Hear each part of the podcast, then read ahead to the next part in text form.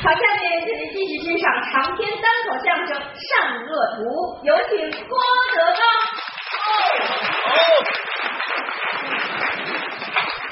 上穷岁是晚凉天，小腿斯人不堪言，要酒吹长三杯醉，寻香惊梦五更寒。开头凤穴清有泪，荼蘼花了我无缘。小楼寂寞心与月，也难如钩，也难圆。好。今晚听书挺乱，一会儿四平山，一会儿聊斋，一会儿杀人放火。这晚上回去做一梦，能给仨搁一块儿。菜市口啊要杀胭脂，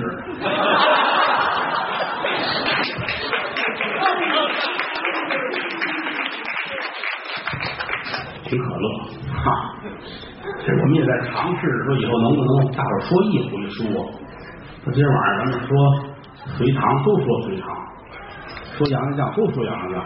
嗯，但这有一个后台排活的过程啊。那有人上来说十分钟下去，后边也会十分钟，要了命。看到我一下场，他们说有有几位顺着胡同又出去了。你不说，咱走吧。忘告诉他了啊，还有没？这么些年来，其实也就是每次说单子都是啊，我就出来两回，当这儿喘口气儿。嗯，四平山他们说一场，演员不错啊，叫李根。说书呢是我徒弟，艺名叫李景琦。说书的艺名李景琦，李根是当总统的艺名。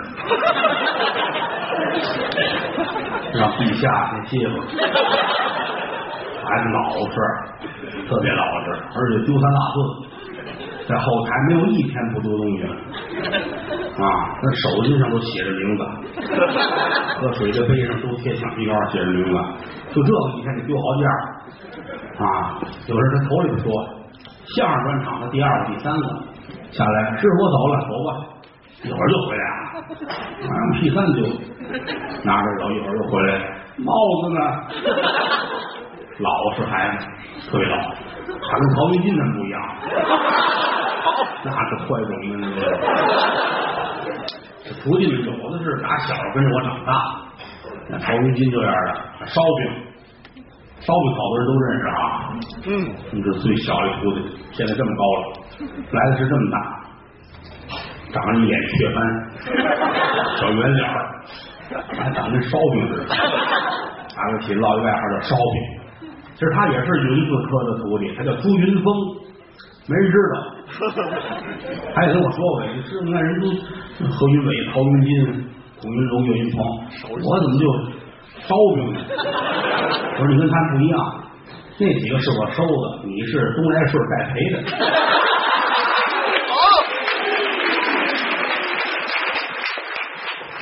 跟他们一样，有区别，也挺好。一晃德云社天人进口这么多人。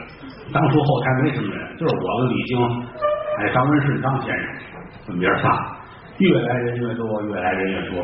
曹云金当初一直跟着我在家住，十几岁来住了三四年，跟我一块儿，好饭量。你算吧，就那会儿拌点饺子吃跑老的时候。他跑到我们家吃我来了，恨得我我都想跑。后来终于二十来岁长大成人，饭也固定了，自个儿住去了。回了我这些年，何云伟倒是没跟我住过，一直自个儿在家。他北京人，就是回龙观那儿。他小时候也是上学的时候就听我们说相声，头发都立着，也不是谁给绞的，反正头都立了。后台好多人，哎，你看这刺猬又来了，一点一点的，包括今天处理何云伟啊，反正我们这个水平是参差不齐，但是我们爱相声，愿意让大伙儿能够从我们这得到快就挺好啊。嗯，闲话少说，书归正传，因为再说一会儿天亮了。我刚下场，曹云金说。你好像没给人说什么东西，你这怎么弄？评书和跟讲故事不一样，是吧？我们是说书的，不是故事大王。车间里头开会是吧？来故事大王张师傅讲一个吧，讲一故事。这什么叫评书啊？他有评论。你说你要不加这个《聊斋胭脂》，买本《聊斋》四块，看看吧。啊，胭脂这段两篇半，你看你看看，三分钟看完了。为什么要听先生说书呢？引经据典，有拉典故，不明的地方解释一下，包括把自己的一些想法融入到书中去啊。这好的说书的不多见，为什么呢？一万个孩子学相声，最后落下十个说相声，这十个里边，为什么能出一个说书的？不容易，就在这跳出跳入嘛，是吧？一会儿我说书人，一会儿我是剧中人啊，跳出来我是郭德纲，进去了我还是郭德纲啊。今天咱们讲这书呢是清朝啊。好多人说这事儿是真的吗？姑妄言之，不听之。你说没有，可能有个影子；你说真有，也未必准是这么回事儿。不敢说高台教化，但是劝人向善，教人学好。如果从我们的故事当中悟到些什么，我们会非常高兴。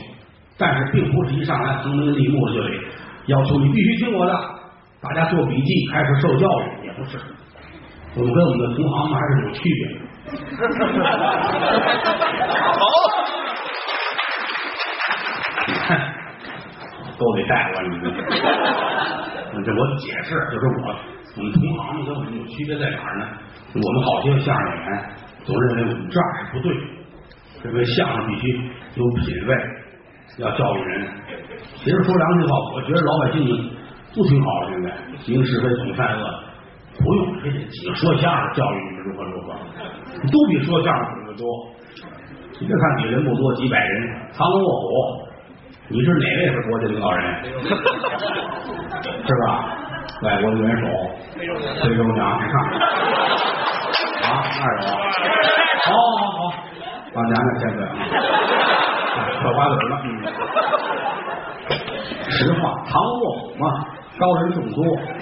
其实说良心话，也没有哪条政策要求说相声的你必须得如何如何，不是跑街说相声骗人，老觉得拯救全人类的工作都得说相声来完成，没法弄啊！法律要是不管，我早弄死了。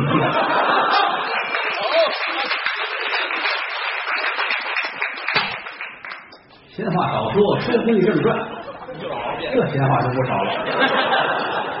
我有时候特别爱说闲话，说闲话比说正文还重要。哈哈，哎，捣乱，小子，各位都是有身份证的人，闹，我都学好，你们还那样。上文书讲到，菜市口这儿要杀人了。一个叫尹春生，一个叫冯金宝，哥俩等在这儿，就等着时辰一到，开刀问斩。头死之前，两个人掏心窝子，要说点知心的话啊。冯金宝就说了：“我跟你没有交情，我也没跟着你去杀人呐，去抢劫啊，去怎么怎么样啊？你为什么把我攀扯在内？”尹春生叹了口气，眼泪下来。哎，事到如今，鬼门关上，你我弟兄挽手而行啊！咱俩人是一道走的，死之前我得让你明白明白，怎么回事呢？这个李春生啊，家里边日子过得挺穷。娘俩过日子，老太太得病，开始呢家里还有点钱，请大夫给治，到后来没钱了，没钱怎么办呢？得了，呃，卖点东西吧，啊，今儿卖个柜子，明天卖个铜盆的，勉强着拿出钱来请大夫。开始还能请点名医，到后来不行了，把那个卖偏方的呀，走街串巷的。野郎中啊，也都请来，觉得实在没辙了。其实来说，这个大夫啊，倒不见得非得身份多高，拿着这个全世界闻名，这大夫如何如何，治的就好也未必。那有的时候，你民间这个草泽医人呐，他有偏方治大病，关键看这个大夫尽心不尽心。有这么一句话说的好啊，说医者父母亲。当大夫这个心呐，给人看就就好比说，这是我家里的孩子一样才行啊！而且好大夫那处处都比那些个走街串巷的那些个蒙事儿的强。你比如说吧，这儿来了一条病，拿手一搭这脉，一摸这寸关指，全屋子人家属连病人都紧张，你听着，病人也着急，怎么样？大夫，怎么样？没事，没事，没事，没事啊。嗯，我估计吧，下周下周就能下地。嗯，我开方子吧，这儿拿笔开方子，全屋都高兴，病人也高兴。来四十多个大夫都会开方子，这些人来开方子，好。啊。开完方子都说完了。啊，弄点什么呃面汤啊，弄点藕粉啊，得吃东西，有三五天，我估计就变缓，下周就行了，下地了。啊，挺好，病人也高兴，好，谢谢谢谢，给先生拿钱，宋先生高兴，家属也高兴，谢吧，打不溜往外一走，大夫一回头，准备后事啊，准备后事，嗯，这个脉已经见了绝脉啊。嗯，我开这方子呢，可吃可不吃啊！你看这方子，这没有别的，热汤面，能吃就吃，不能吃拉倒啊！多照顾照顾，嗯，早准备，省得到时候抓瞎。谢谢您。为什么？这病人都这样，还谢谢？对，省得到时候抓瞎。而且这个病人心情很愉快，一周之后下地了，给抬起来了。好歹医者父母心，想着周到。有这个二百五的大夫，大夫来了，来看病吧。一号脉，要死！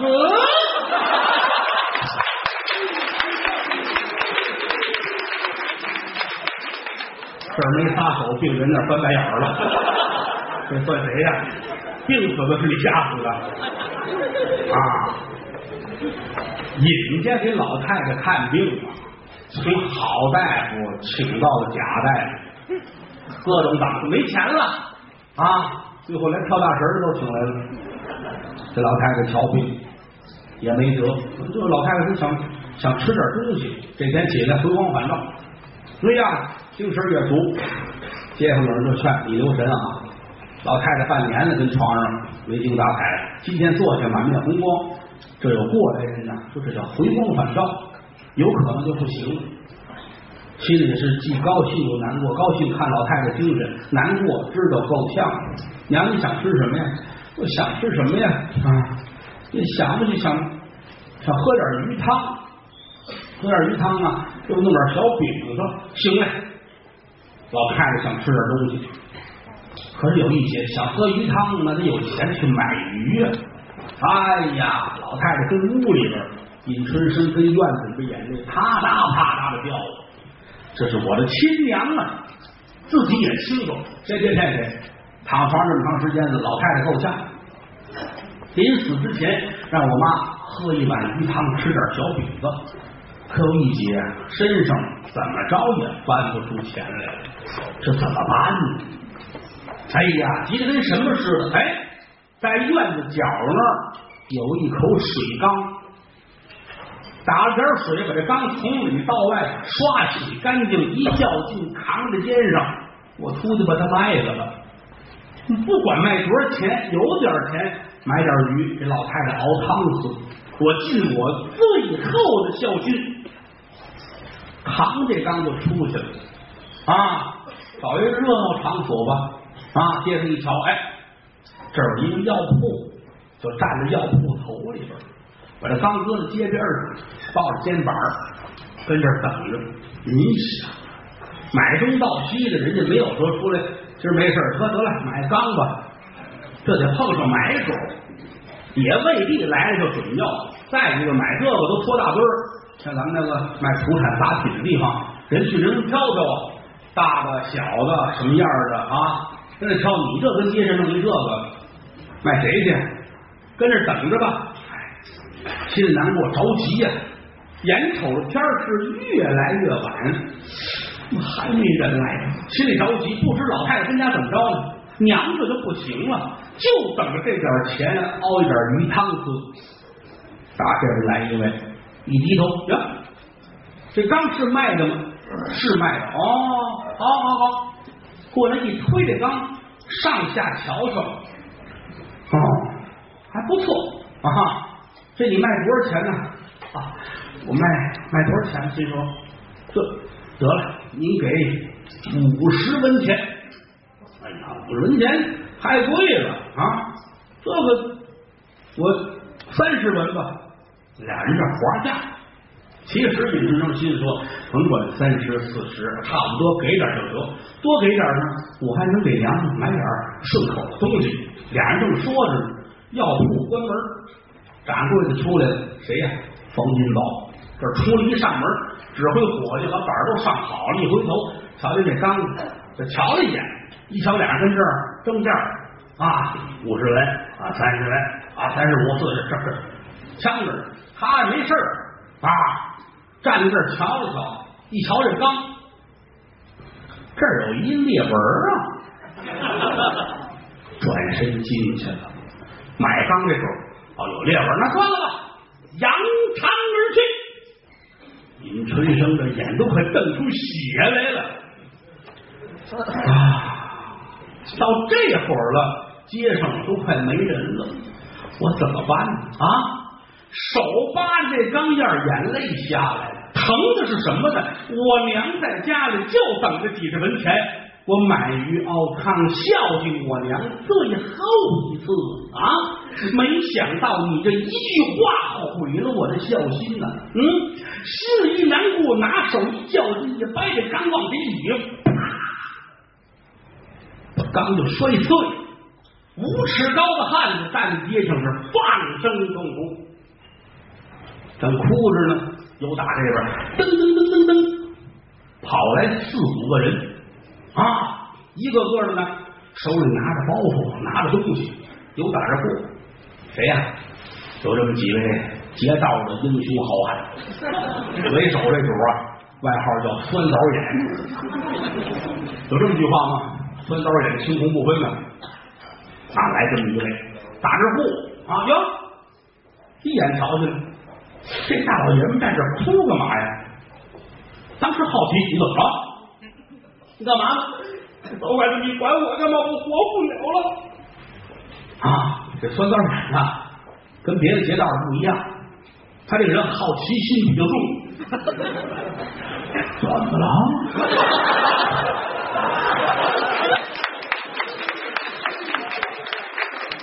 一块儿这几个就来着，你疯了？快走啊！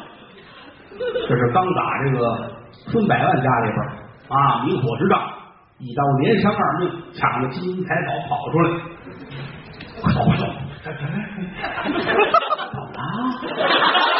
你别管我，我活不了了。那怎么活不了了？这么高的汉子，你还真这样？有什么为难事跟我说啊！我这是最爱替天行道啊！我这是爱管你这个啊！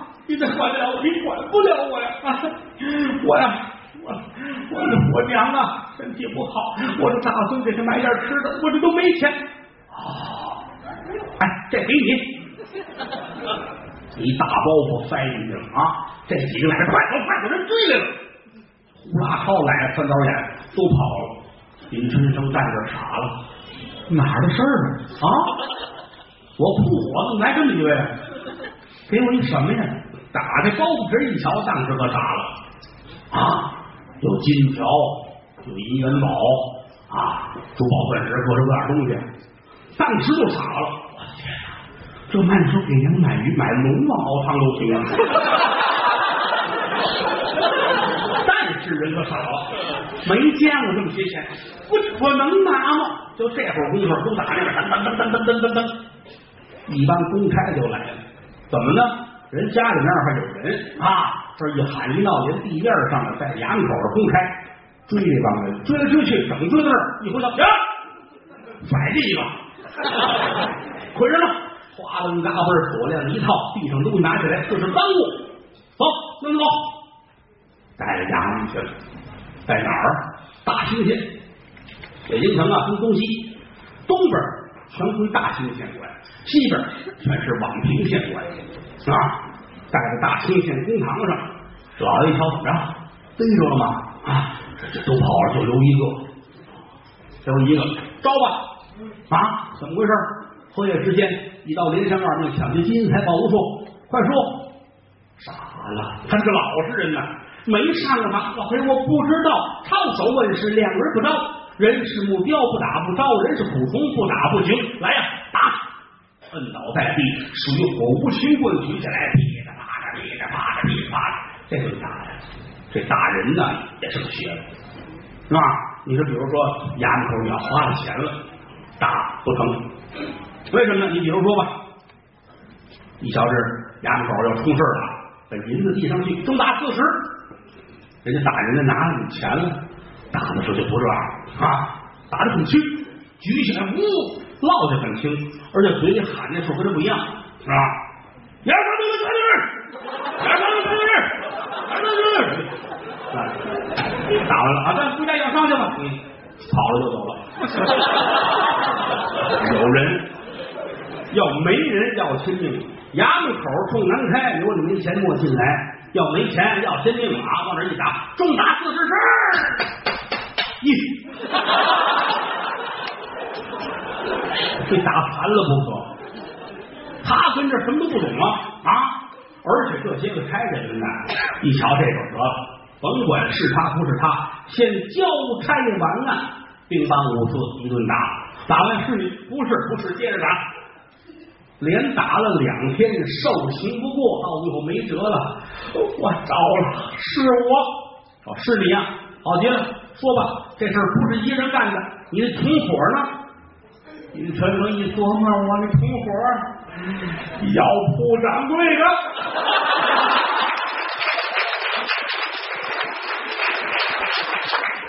要不是他，我何苦挨了这两天的打呀？又何况说，我心中已经死了，怎么呢？我准知道我回不了家，老太太逗瞧的啊，养育之恩我未曾得报，最后一面我也没瞧见，生与死在我心中已经无所谓了，真杀了我也就杀了吧，我谁都不恨，我就恨要铺掌柜的，因为你这一句话要了我一家人的性命。要死，咱们一块儿啊！我招，我招，什么什么地方？要不回春堂那掌柜的，他是我的同伙，老爷很高兴。好，谁都行啊！怎么呢？抓开完案了事儿，过去的官就是这个。逮了吧，到那儿，掌柜的逮了，掌柜不是啊，来到这儿，往那儿一跪啊，这什么事儿呢？啊，什么事儿？你跟这尹春生一起，嗯。跌入人家这个家里边，黑夜之前，你到连生二命，抢得金银财宝无数，全部同时招来，早还是哪是的都是啊！啊，我我不知道，不知道打，没有办法啊！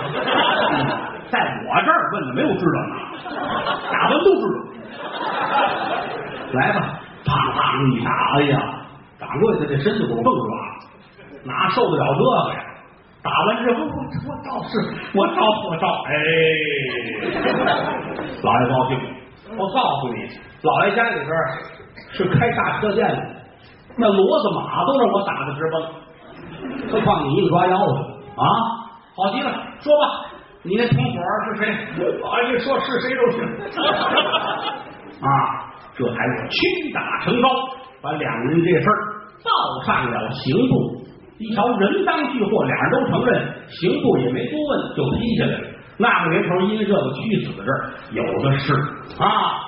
到今天跪在了太太口这儿，尹春生把话说了，只因你啊，就多说了那一句话，你要了我母子两条人命，事到如今，你冤也罢，苦也罢，黄泉路上你我挽手而行。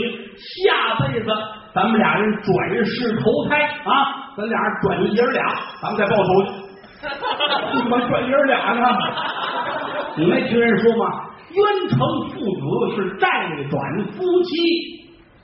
到这会儿了，掌柜的也没有话可说了，尹春生也没话说，俩人叹了口气，眼泪都下来，耳边厢又听得三声大炮声响，刽子手把大刀举起来，咔嚓一声，两个人头落地，死了。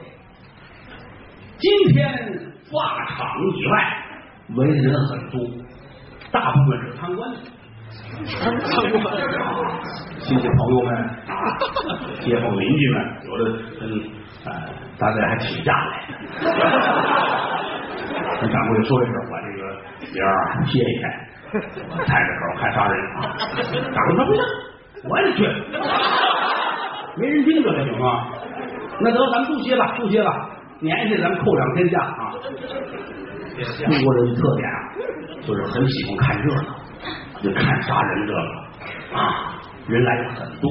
那么今天不光是为了杀这俩虚死鬼，实际上宛平知县谢和龙还有他的一个目的，他要利用这个机会断一断骡子车无名南尸案。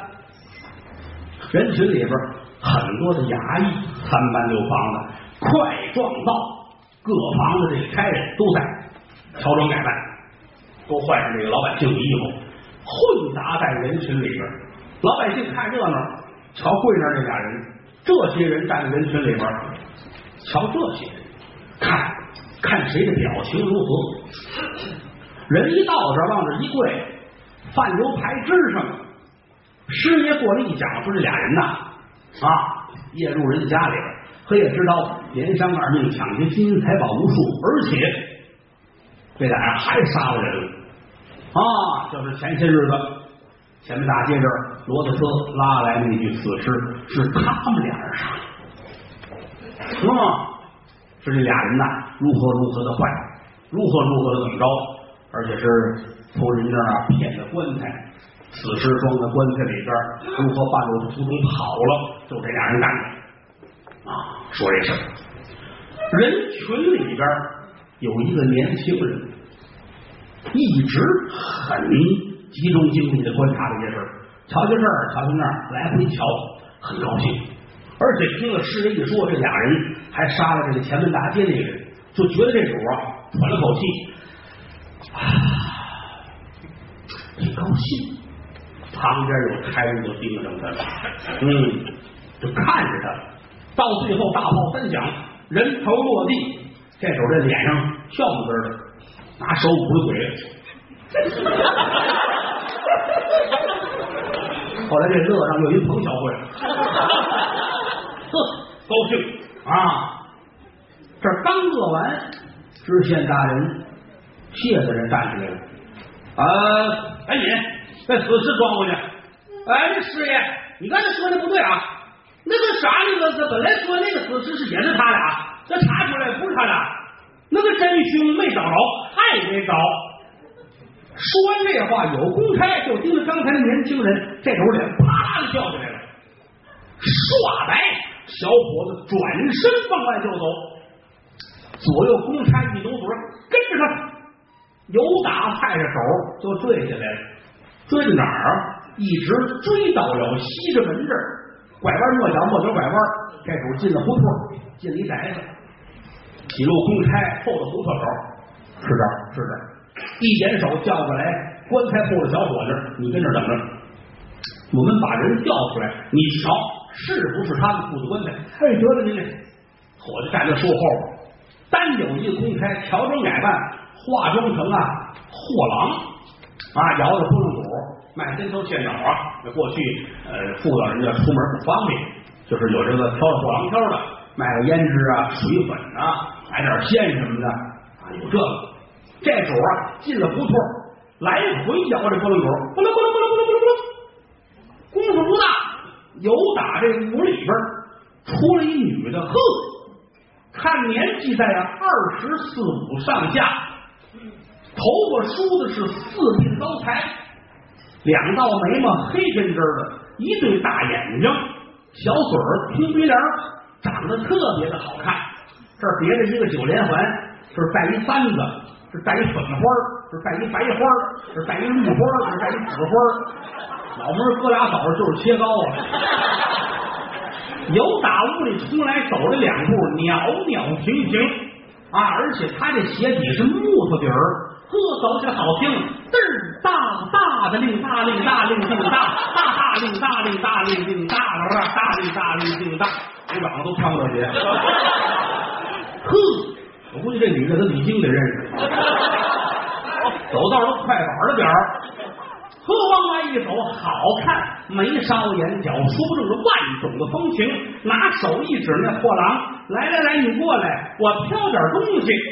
把票打开了，他跟这儿挑线。树后边公差问棺材铺的伙计，是他不是？瞧不真着，而且还说这离得太远。拿不准主意，你再看看，千万别冤枉了人。正说着呢，门一开，出了一个年轻的后生，露出半拉脸来。嘿，跟这干嘛？给我回来！伙计一瞧，嗯，是他。好。